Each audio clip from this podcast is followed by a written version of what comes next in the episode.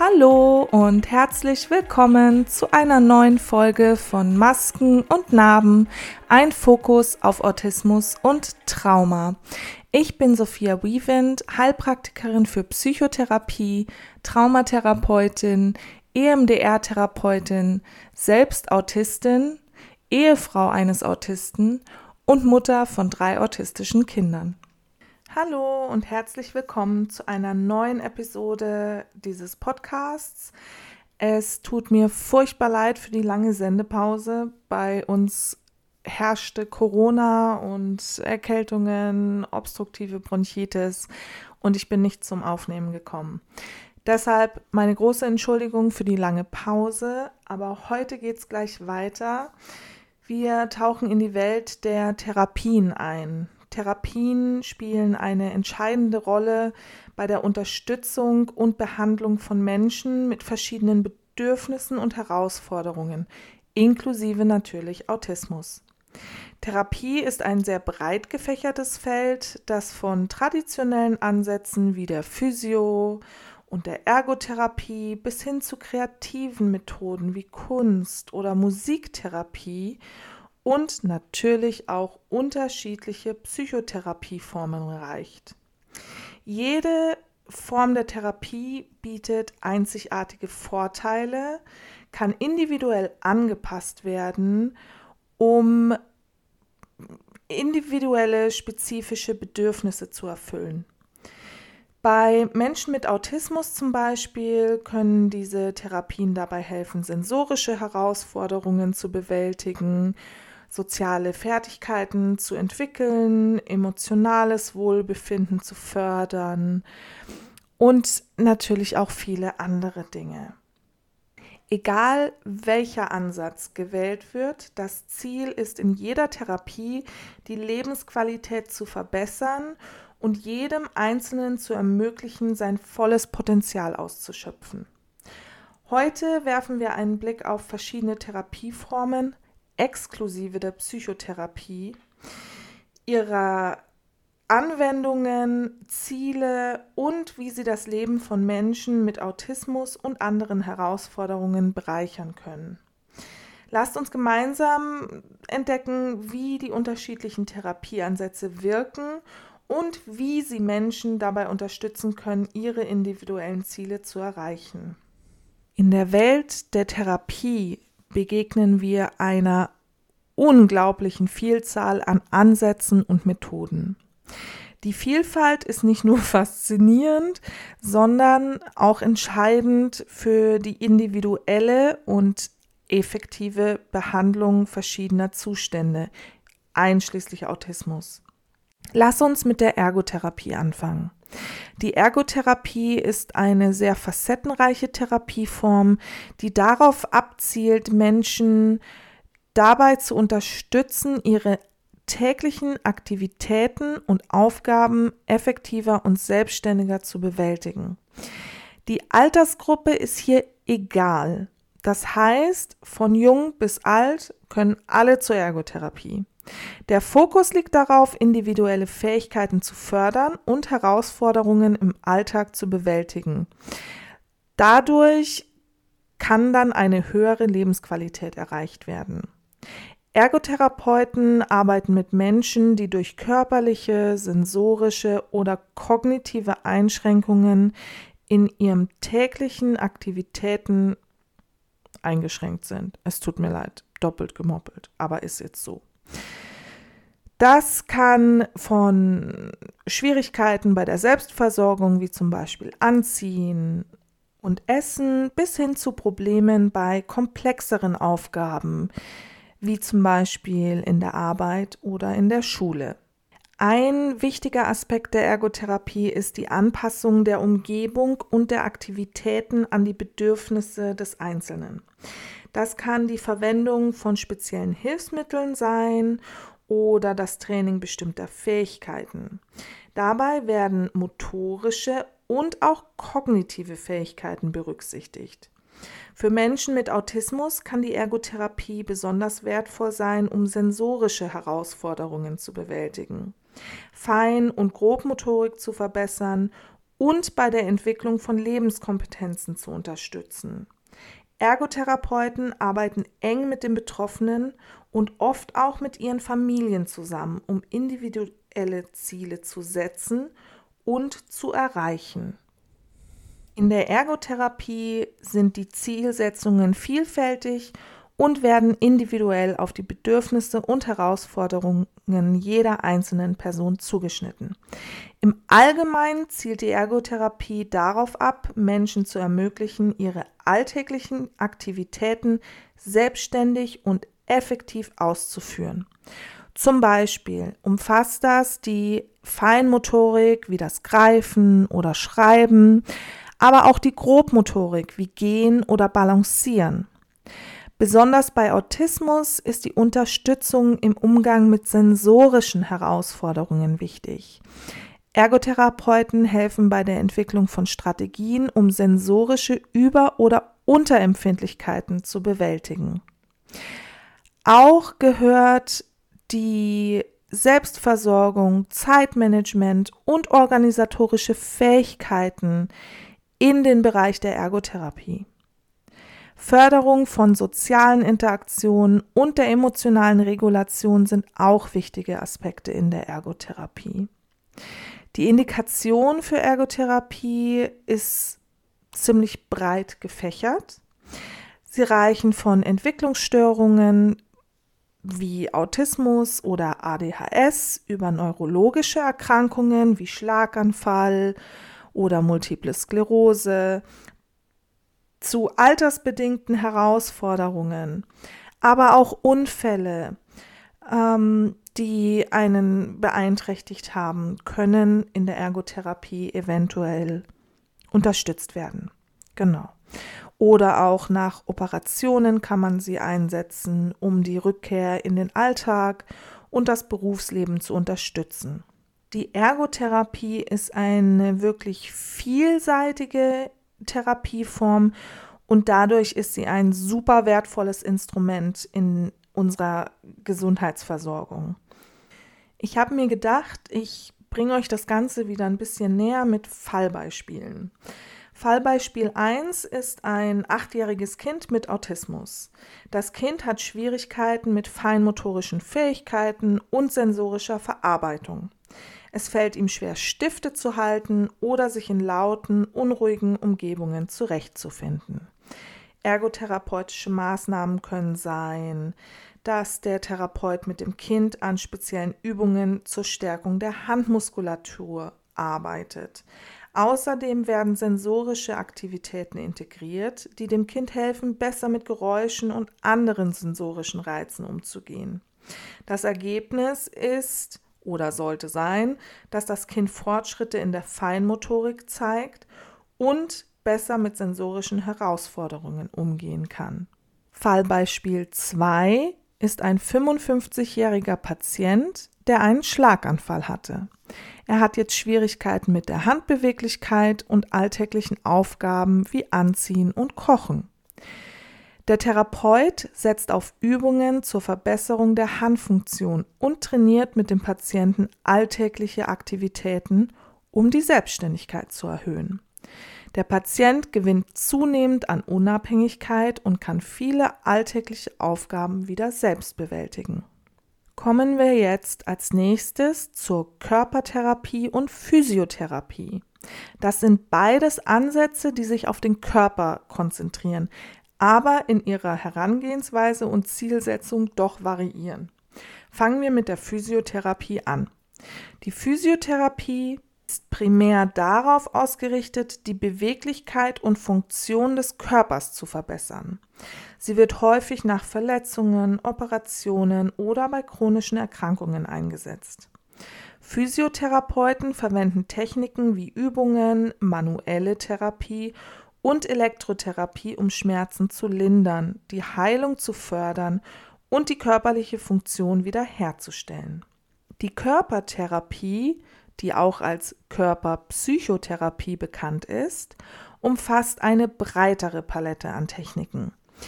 Sie zielt nicht nur auf die physischen, sondern auch auf die emotionalen und psychischen Zustände ab. Körpertherapeuten nutzen Bewegung, Atmung und Körperbewusstsein, um psychische Spannungen abzubauen und das allgemeine Wohlbefinden zu fördern. Entsprechend ihrem Ansatz variieren die Zielsetzungen und Indikationen der beiden Therapieformen auch. Wir fangen wieder mit der Physiotherapie an. Das Ziel der Physiotherapie ist die Verbesserung der Mobilität, die Linderung von Schmerzen, die Förderung der Heilung und die Prävention von weiteren Verletzungen. Indikationen können orthopädische Verletzungen sein, neurologische Erkrankungen, chronische Schmerzzustände und postoperative Rehabilitation. Bei der Körpertherapie ist die Zielsetzung hingegen die Verbesserung des Körperbewusstseins, die emotionale Entlastung und die Förderung eines ganzheitlichen Wohlbefindens.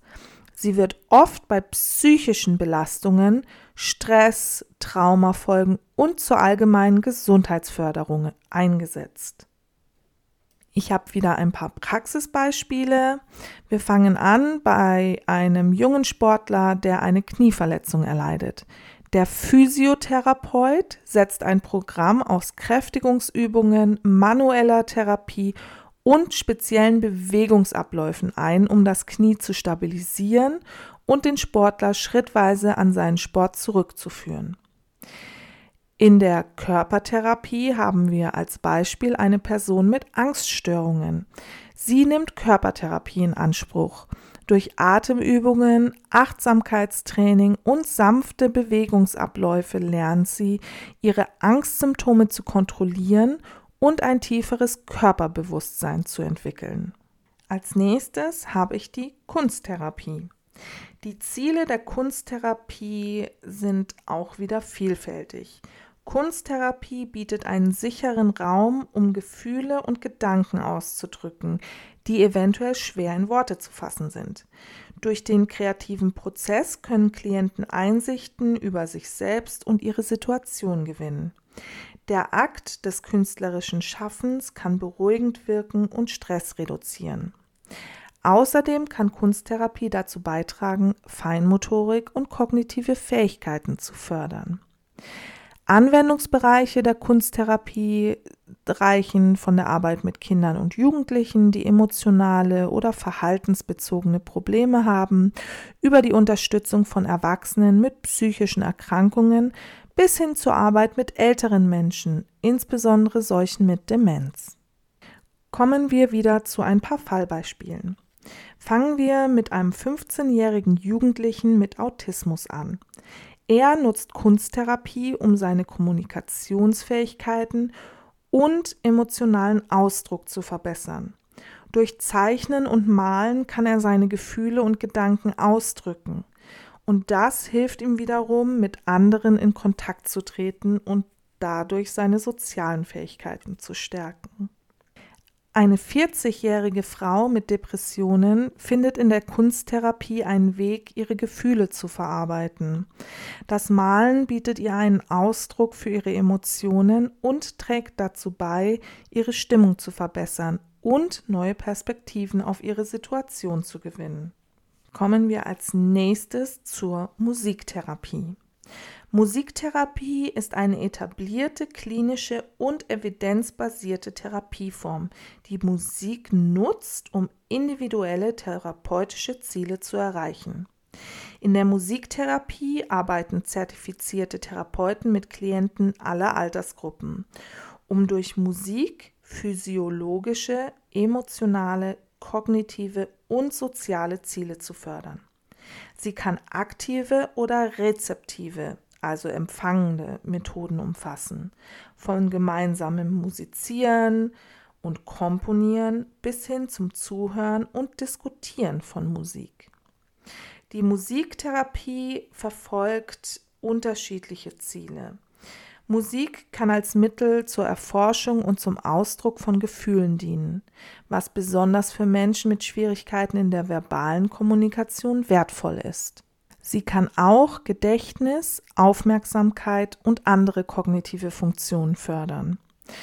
Außerdem kann gemeinsames Musizieren soziale Fähigkeiten und das Gefühl der Zugehörigkeit stärken. Musik kann auch Bewegung und Koordination unterstützen, was besonders bei neurologischen Erkrankungen wie Schlaganfall oder Parkinson hilfreich ist. Musiktherapie wird in verschiedenen Bereichen angewendet. Darunter sind Entwicklungsstörungen wie Autismus, psychische Erkrankungen, neurologische Erkrankungen und auch in der Altenpflege.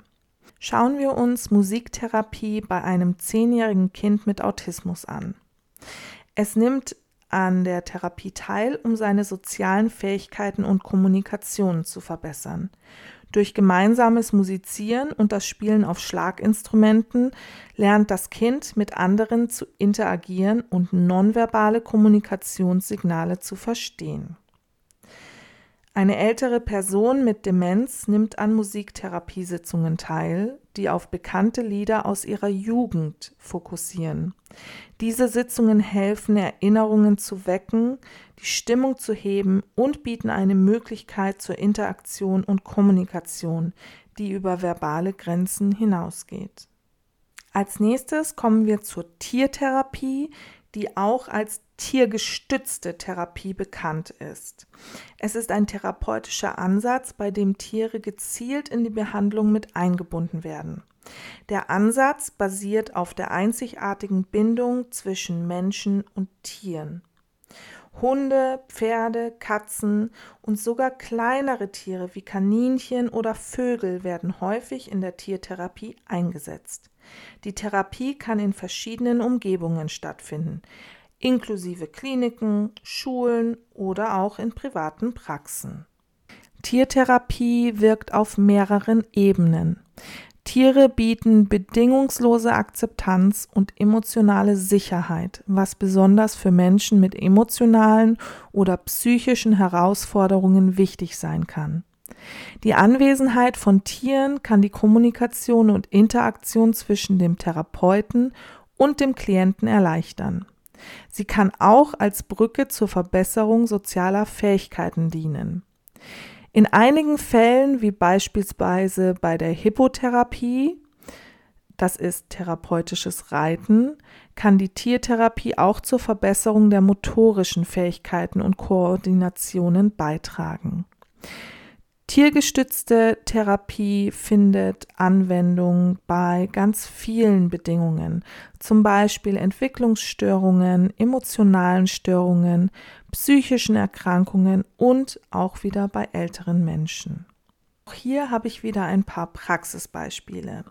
Ein Kind mit Autismus nimmt an einer tiergestützten Therapie mit einem speziell ausgebildeten Hund teil. Diese Interaktionen helfen dem Kind, Angst zu reduzieren, soziale Fähigkeiten zu verbessern und emotionale Verbindungen aufzubauen. Ein Erwachsener mit multipler Sklerose nimmt an Hippotherapie teil. Das Reiten hilft, seine Kernmuskulatur zu stärken, die Balance und Koordination zu verbessern und bietet gleichzeitig emotionale Unterstützung. Als nächstes haben wir Sozio- oder Alltagstherapie. Sie ist auch bekannt als sozialtherapeutische oder soziotherapeutische Behandlung.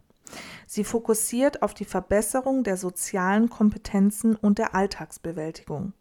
Ziel ist es, Menschen zu unterstützen, ihre sozialen Fähigkeiten zu verbessern, ihre Unabhängigkeit im Alltag zu erhöhen und ein selbstbestimmtes Leben zu führen. Diese Therapieform ist besonders wichtig für Menschen mit psychischen Erkrankungen, Entwicklungsstörungen oder für solche, die Schwierigkeiten haben, sich in sozialen Situationen zurechtzufinden. In der Sozio- und Alltagstherapie werden Fähigkeiten wie Kommunikation, Konfliktlösung und zwischenmenschliche Beziehungen gefördert. Außerdem konzentriert sie sich auf praktische Fähigkeiten wie Haushaltsführung, Finanzmanagement und Zeitplanung. Zur Förderung sozialer Interaktionen und des Lernens von anderen wird sie auch herangezogen. Ich habe wieder ein paar Praxisbeispiele Und zwar haben wir einen Jugendlichen mit Autismus, der an einem sozialen Kompetenztraining teilnimmt, um bessere zwischenmenschliche Fähigkeiten zu entwickeln. Durch Rollenspiele und Gruppendiskussionen lernt er soziale Signale zu erkennen und angemessen darauf zu reagieren. Wir haben auch eine erwachsene Frau mit schwerer Depression, die mit einem Therapeuten an alltagspraktischen Fähigkeiten arbeitet. Durch gezielte Aufgaben und Aktivitäten im Haushalt wird versucht, ihre Selbstständigkeit zu fördern und ein Gefühl der Kontrolle über ihr Leben wiederherzustellen. Als letztes Therapiebeispiel für diese Episode habe ich noch die Logopädie. Die Logopädie ist eine Therapieform, die sich auf die Behandlung von Sprach-, Sprech-, Stimm-, Schluck- und Hörstörungen konzentriert. Die Ziele in der Logopädie sind eine Verbesserung der Sprachfähigkeit. Das umfasst die Förderung von Wortschatz, Grammatik und Satzbildung, was besonders bei Sprachentwicklungsstörungen oder Sprachentwicklungsverzögerungen bei Kindern relevant ist oder nach neurologischen Ereignissen wie einem Schlaganfall. Außerdem wird die Sprechfähigkeit gefördert, Hierbei konzentriert sich der Logopäde auf die Verbesserung der Artikulation, also der korrekten Aussprache von Lauten und Worten, was bei Sprechstörungen wie Stottern oder bei Kindern mit Artikulationsproblemen wichtig ist. Bei Stimmstörungen zielt die Logopädie darauf ab, die Stimme zu kräftigen, ihre Klangqualität zu verbessern und eine gesunde Stimmfunktion wiederherzustellen. Die Logopädie hilft außerdem Menschen, die Schwierigkeiten beim Schlucken haben, durch spezielle Übungen und Strategien, die den Schluckvorgang sicherer und effizienter machen. Die Logopädie unterstützt auch Personen mit Hörverlust dabei, effektive Kommunikationsstrategien zu entwickeln und zu nutzen, einschließlich des Lippenlesens und der Gebärdensprache. Bei Personen mit Autismus-Spektrumstörungen oder sozialen Kommunikationsstörungen zielt die Logopädie darauf ab, soziale Interaktionsfähigkeiten und das Verständnis sozialer Regeln zu verbessern. Bei Erkrankungen wie Parkinson oder multipler Sklerose kann die Logopädie dabei helfen, die Sprach- und Sprechfähigkeiten zu erhalten oder zu verbessern. Manche Menschen haben auch eine zusätzliche Schwierigkeit mit Mutismus oder selektivem Mutismus. Hierbei können die Menschen in allen oder bestimmten Situationen, vielleicht auch nur mit bestimmten Menschen, nicht sprechen, obwohl physisch alles in Ordnung ist. Auch hier ist wieder wichtig zu betonen, wie sehr die Logopädie darauf abzielt, das Leben der Betroffenen zu verbessern. Heute haben wir einen spannenden Einblick in verschiedene Therapieformen erhalten. Ich möchte die Hauptpunkte jeder Therapieform noch einmal Revue passieren lassen. Wir hatten die Ergotherapie, die sich auf die Verbesserung der alltäglichen Fähigkeiten und die Anpassung der Umgebung an die Bedürfnisse des Einzelnen richtet. Auch haben wir Körpertherapie und Physiotherapie besprochen. Die Physiotherapie richtet sich primär an die Beweglichkeit und körperliche Funktion und die Körpertherapie unterstützt in emotionalen und psychischen Bereichen. Die Kunsttherapie nutzt kreative Ausdrucksformen zur emotionalen Verarbeitung und Selbstreflexion. Sie unterstützt den emotionalen und sozialen Entwicklungsprozess. Die Musiktherapie setzt Musik ein, um emotionale, kognitive, soziale und physische Ziele zu erreichen. Sie bietet Möglichkeiten für Ausdruck und Kommunikation. Die Tiertherapie nutzt die Bindung zwischen Mensch und Tier zur emotionalen Unterstützung, Förderung sozialer Fähigkeiten und manchmal auch zur körperlichen Rehabilitation. Die Sozio- und Alltagstherapie fokussiert sich auf die Verbesserung sozialer Kompetenzen und praktischer Fähigkeiten im Alltag, besonders wichtig bei psychischen Erkrankungen und Entwicklungsstörungen. Die Logopädie ist eine Therapieform, die sich mit der Diagnose, Behandlung und Prävention von Sprach-, Sprech-, Stimm-, Schluck- und Hörstörungen befasst. Sie zielt darauf ab, die Kommunikationsfähigkeiten und das Schluckvermögen von Personen aller Altersgruppen zu verbessern. Jede dieser Therapieformen hat ihre einzigartigen Stärken und Anwendungsgebiete. Die Betonung der Bedeutung individueller Ansätze in der Therapie ist entscheidend. Nicht jede Therapieform ist für jeden geeignet.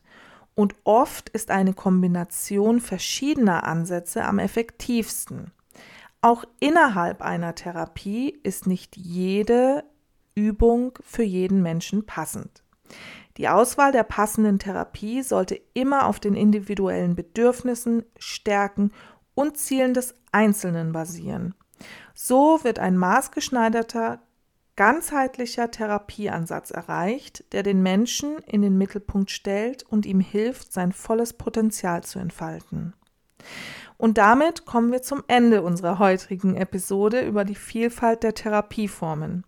Ich hoffe, dass diese Einblicke für euch informativ, hilfreich und inspirierend waren. Eure Gedanken, Erfahrungen und Fragen zu diesem Thema sind mir sehr wichtig und ich möchte euch einladen, mir Feedback zu hinterlassen oder auch einen Kommentar. Und ja, gerne lasst uns gemeinsam lernen und wachsen.